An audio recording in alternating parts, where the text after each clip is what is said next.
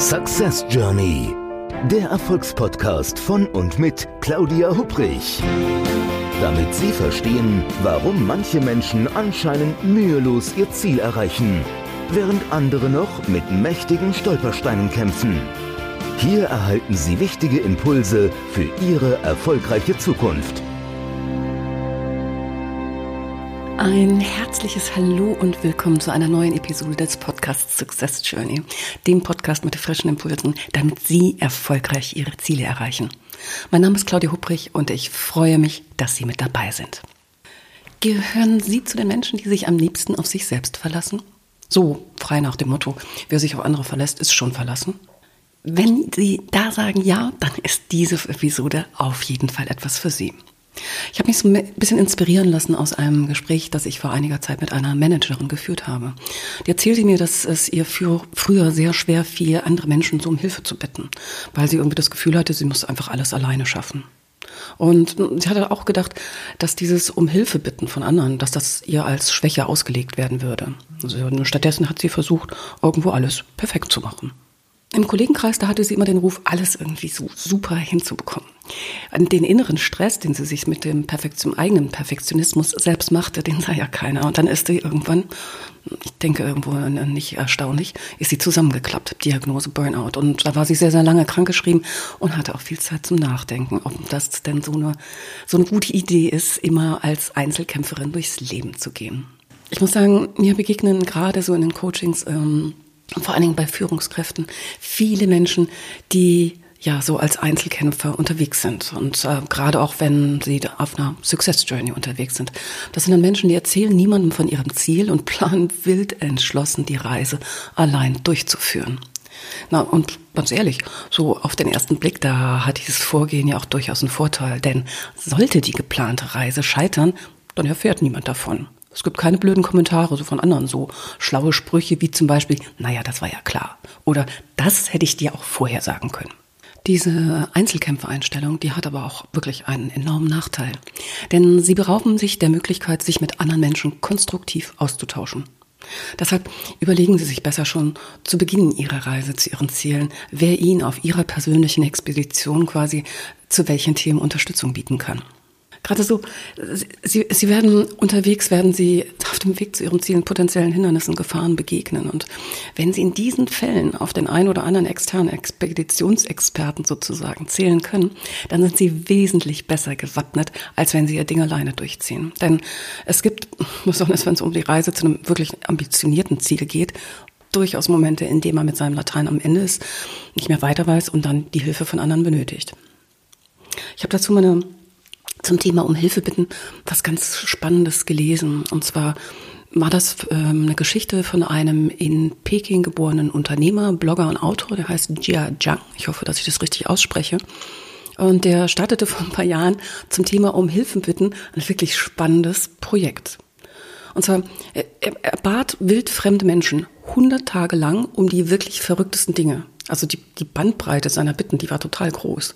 Mal ging es darum, in einem fremden Garten Fußball spielen zu dürfen, ein anderes Mal darum, ein Passagierflugzeug ohne Pilotenlizenz fliegen zu dürfen.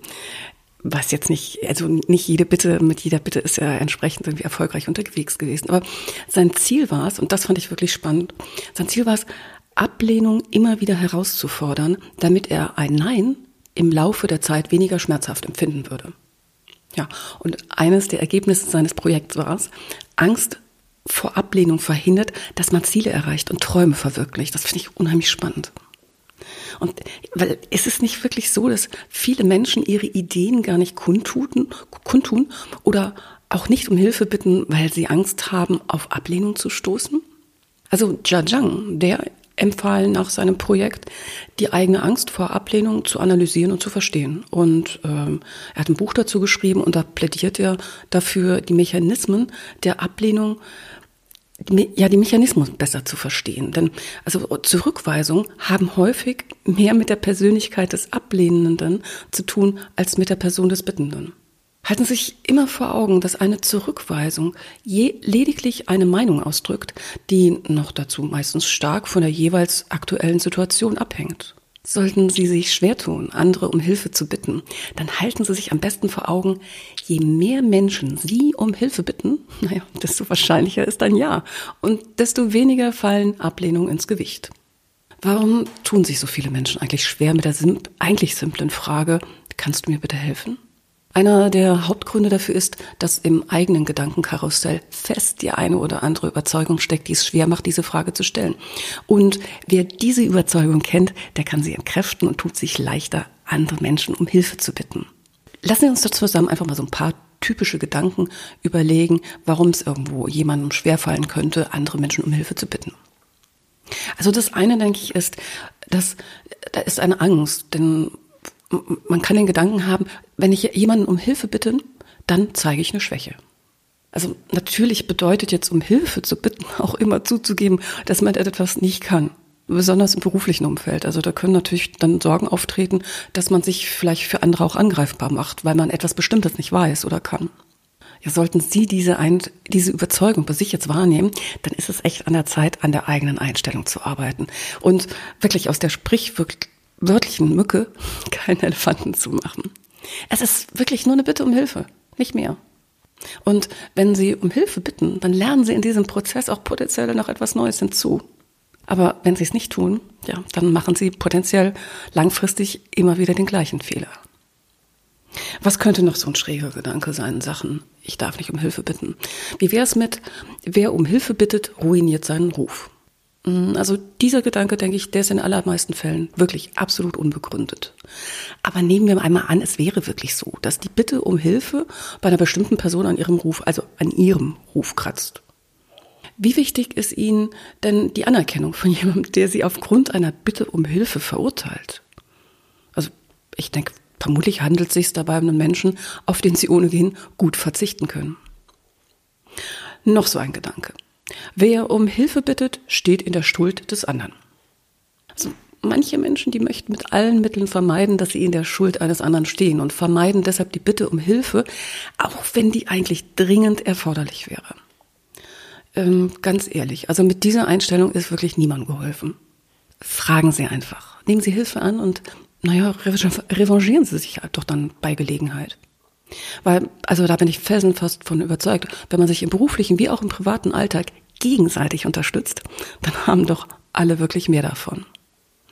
Man muss einfach nur darauf achten, dass es eine sinnvolle Balance zwischen Geben und Nehmen gibt. Noch ein anderer Gedanke. Wer um Hilfe bittet, fällt anderen potenziell zur Last. Habe ich schon oft gehört, den Satz so in Gesprächen, aber wenn man sich dann eher anguckt, wie fühlen sich denn die Leute, die um Hilfe ähm, gebeten werden? Also die meisten empfinden das nicht als Belastung, sondern sie freuen sich eher darüber, dass ihnen jemand die Lösung des jeweiligen Problems zutraut.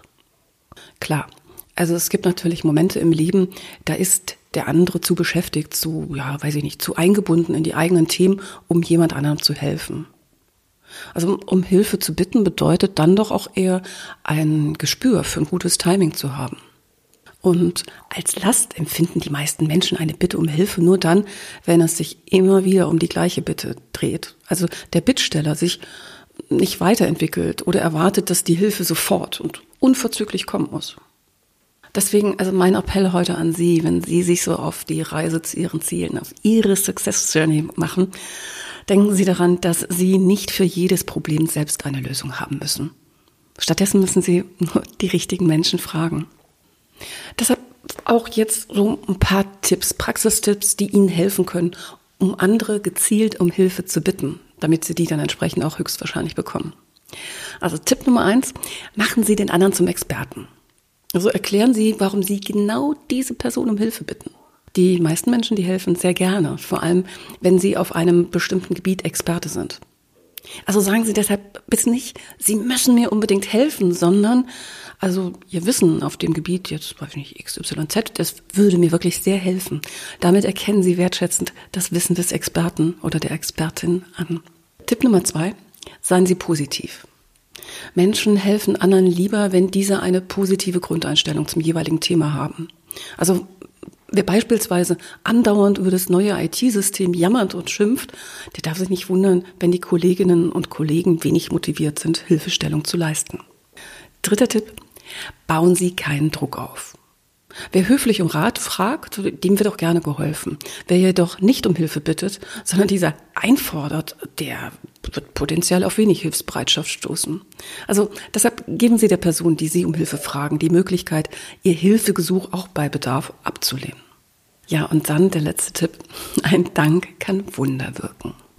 Also ich denke, es sollte ja eigentlich selbstverständlich sein, dass man sich bei dem Menschen, der einem geholfen hat, anschließend auch bedankt und die Hilfestellung nicht als Selbstverständlichkeit betrachtet. Also ob es bei dem Dankeschön jetzt um das eigentliche Wort oder vielleicht eine kleine handgeschriebene Notiz oder eine wie auch immer geartete Aufmerksamkeit geht, das hängt natürlich vom jeweiligen Kontext ab. Aber ich denke, wichtigste ist, wie er sich zeitnah und auch ehrlich beim anderen bedankt, also dem wird in der Zukunft gerne wieder geholfen. Ja, also es braucht manchmal etwas Mut, einen anderen um Hilfe zu bitten. Denn es macht uns auch verletzlich. Interessanterweise so als Kind haben die meisten von uns ohne jede Scheu nach Hilfe gefragt, wenn wir nicht weiterkamen. Um Hilfe zu bitten war in den frühen Lebensjahren eine Selbstverständlichkeit.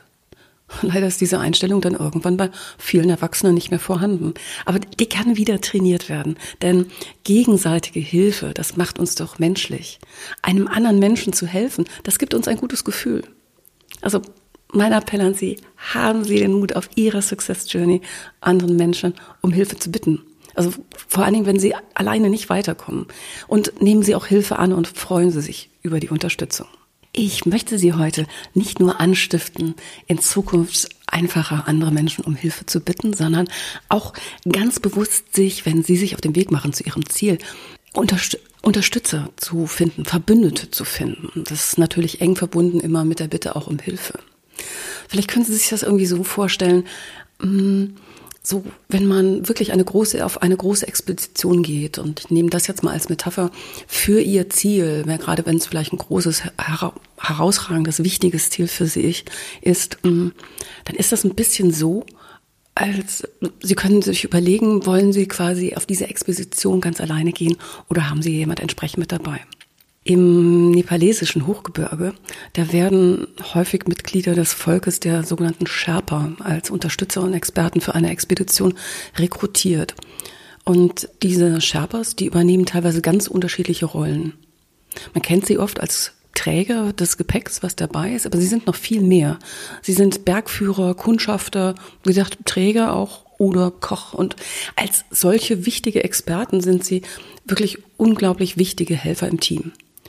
Die Sherpas, die kennen die Bergregion wirklich wie ihre Westentasche und die finden im unwegsamen Gelände die richtige Route und können mit wettertechnischen Risiken angemessen umgehen. Wenn Sie ein großes, herausforderndes Ziel vor sich haben, überlegen Sie doch mal, wer könnte Ihr Sherpa, Ihr Experte, Ihr Zielunterstützer sein? Wer könnte Sie auf dem Weg zum Ziel ermutigen? Und wer würde vielleicht auch nicht scheuen, Ihnen auch mal die eine oder andere unangenehme Frage zu stellen? Sie brauchen für Ihre Reise zum Ziel, für Ihre Success Journey, da brauchen Sie jetzt keinen großen Fanclub oder kein riesiges Unterstützerteam, sondern vielmehr eine Auswahl an Menschen, denen Sie vertrauen und die Sie wertschätzend auf Ihrer Reise zum Ziel unterstützen. Lassen Sie uns gemeinsam mal überlegen, wo wir solche Unterstützer, wo Sie solche Unterstützer finden können. Also zum einen natürlich gibt es Unterstützer im familiären Umfeld. Und naja, besonders wenn es um ambitionierte Ziele geht, da ist es natürlich sehr hilfreich, den notwendigen Rückhalt in der eigenen Familie zu haben, klar. Weil fehlender Rückhalt dort, der hat schon so manches Projekt zum Scheitern gebracht. Nehmen wir mal zum Beispiel an, dass Sie ein zeitintensives Projekt wie zum Beispiel das Schreiben eines Buches planen. Also da würde eine erfolgreiche Umsetzung des Ziels wirklich schwierig werden, wenn Ihr Partner oder Ihre Partnerin nicht bereit ist, Ihnen ab und zu den Rücken freizuhalten und Sie zeitlich bei der einen oder anderen Tätigkeit im Projekt, also im Privaten jetzt zu entlasten. Umgekehrt sollten Sie auch Ihr privates Umfeld aber nicht überfordern.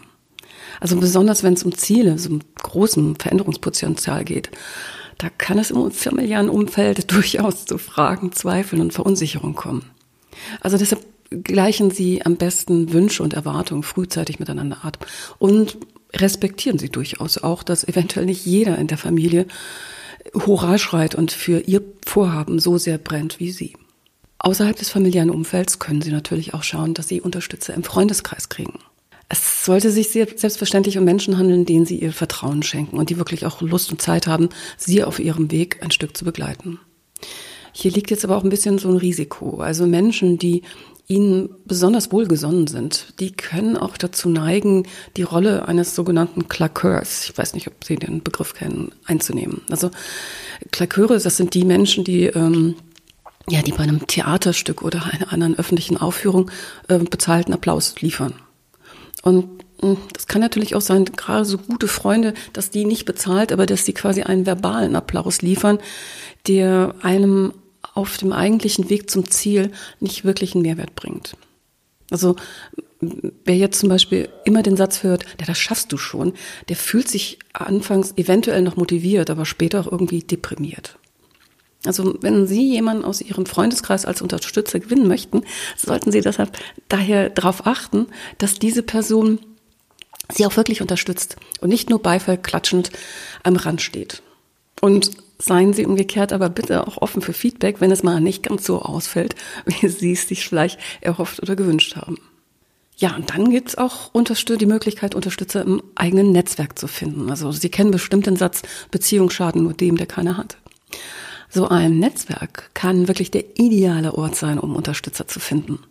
Denn solch ein Netzwerk, das, das, das wächst natürlich nicht über Nacht, hm, ganz im Gegenteil. In ein wirklich gutes Netzwerk, da muss man investieren. Und da geht es jetzt weniger um Masse als um Klasse. Denn ein Netzwerk, in dem die richtigen Leute zusammenkommen, also um sich gegenseitig zu unterstützen, das ist echt Gold wert. Hm, es gibt Netzwerke, in denen Menschen aus verschiedenen Berufszweigen zusammenkommen. Andere Netzwerke, die vereinen Menschen mit einer gemeinsamen Interessenlage und wiederum andere sind höchst individuell aufgebaut.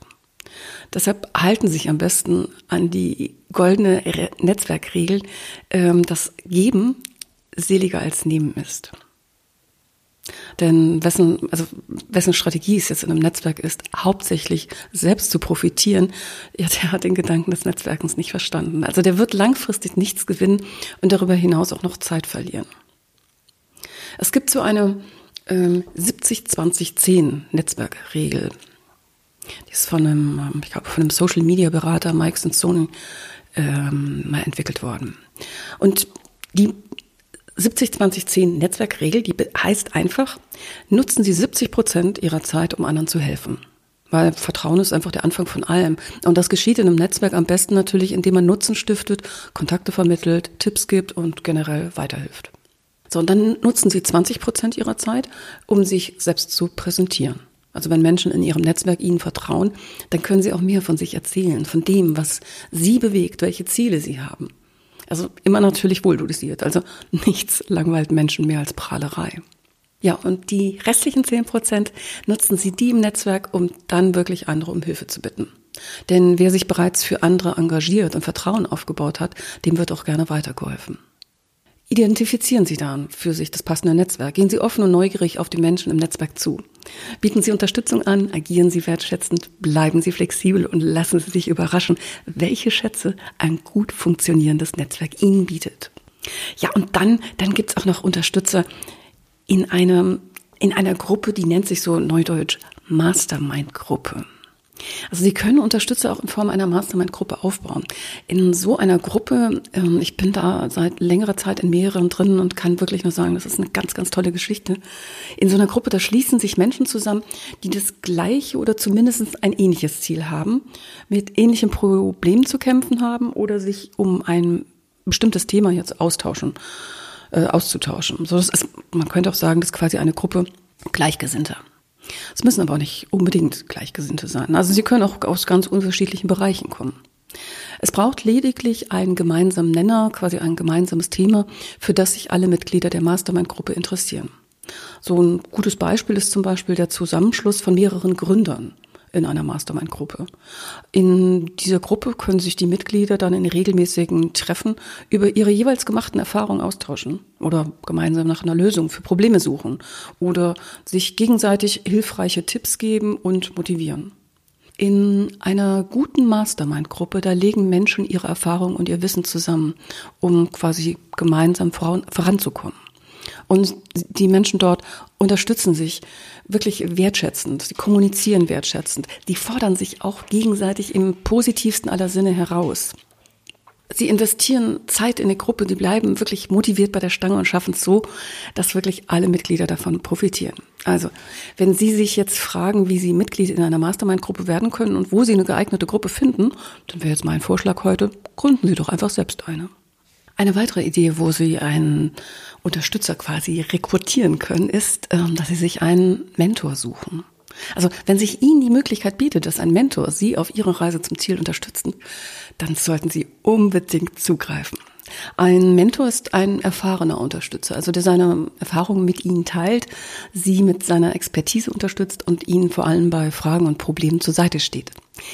Der Mentor oder die Mentorin natürlich, äh, der Mentor, der öffnet die Schatzkiste seines Wissens. Und ähm, ja, die öffnet er wirklich für sie und unterstützt sie dabei, ihre Potenziale zu entfalten und wirklich erfolgreich zu den eigenen Zielen zu gelangen.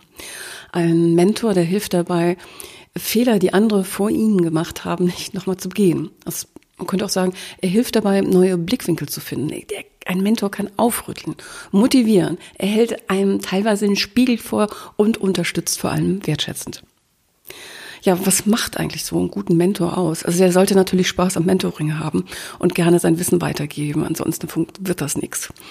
Er sollte ein Experte sein auf dem Gebiet, in dem Sie sich verbessern möchten. Jedoch muss er jetzt nicht der Beste seines Fachs sein. Also es genügt durchaus, wenn er Ihnen einige Schritte voraus hat und Ihre eigene Position durch die Brille seiner Erfahrung betrachten und Ihnen dann auch Feedback geben kann. Aber bitte verwechseln Sie einen Mentor nicht mit einem Zauberer oder einer guten Fee. Also seine Rolle ist jetzt nicht, sie ins Ziel zu tragen, sondern ihnen Tipps zu geben. Quasi ähnlich einem guten Trainer im Sport. Ein Mentor kann unterstützen, Ideen liefern, Kontakte vermitteln. Aber es ist ihre Aufgabe natürlich, ihre Ziele zu definieren, die Umsetzung zu planen und dann loszulegen. So, einen letzten Unterstützer oder eine Idee als Unterstützer gibt's natürlich auch noch. Es könnte ein Coach sein. Also ein Coach könnte Sie auch auf Ihrer Reise zu Ihrem Ziel unterstützen. Bevor Sie jetzt allerdings mit einem potenziellen Coach in Kontakt treten, da sollten Sie sich zuallererst darüber klar werden, zu welchen Themen und auch zu welcher, sagen wir mal, zu welcher Reiseetappe ähm, Sie seine oder Ihre Unterstützung wünschen.